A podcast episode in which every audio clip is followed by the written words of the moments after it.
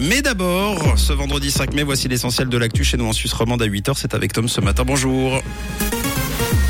Bonjour Mathieu, bonjour à tous. Au sommaire de ce journal, les golfs comblent leur faille de sécurité après les saccages des militants du climat. La Suisse pourrait avoir un nouveau jour férié en septembre et du soleil ce matin avant des averses en fin de journée. Après les actes de vandalisme, les golfs se rebiffent. Les clubs de Lausanne et de Vendœuvre précisent avoir renforcé leur sécurité jour et nuit. Celui de Grand-Montana va installer un système de vidéosurveillance. À Gland, le propriétaire explique à 20 minutes qu'une société privée effectue des rondes la nuit et le jour et que les agents passent plus souvent. Rappelons que plusieurs golfs de la région avaient été saccagés par des militants du climat.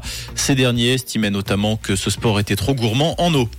Nous le disions dans les titres, la Suisse pourrait compter un nouveau jour férié. Le Conseil national a accepté hier par 94 voix contre 82 une motion proposant de rendre férié le 12 septembre en hommage au 12 septembre 1848, date d'entrée en vigueur de la Constitution fédérale. À l'heure actuelle, la Suisse compte un seul jour férié fédéral, le 1er août. Tous les autres sont du ressort des cantons. Le Conseil des États devra confirmer la décision du national. Le répit, c'est fini à Lausanne. Le centre d'accueil de nuit lors des périodes hivernales va fermer ses portes définitivement. D'après le journal Le Temps, cette décision aurait été prise suite à une forte demande cet hiver qui aurait mis la structure sous pression. Sa directrice explique au journal avoir décidé de baisser le rideau pour ne pas causer du tort aux autres actions de la fondation.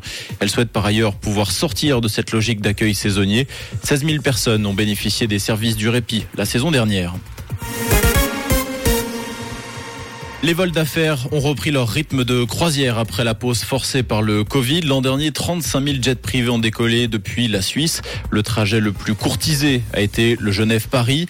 D'après Greenpeace, plus de la moitié des vols d'affaires s'effectuent sur moins de 700 km. La palme revenant à la liaison entre Zurich et Emmen dans le canton de Lucerne.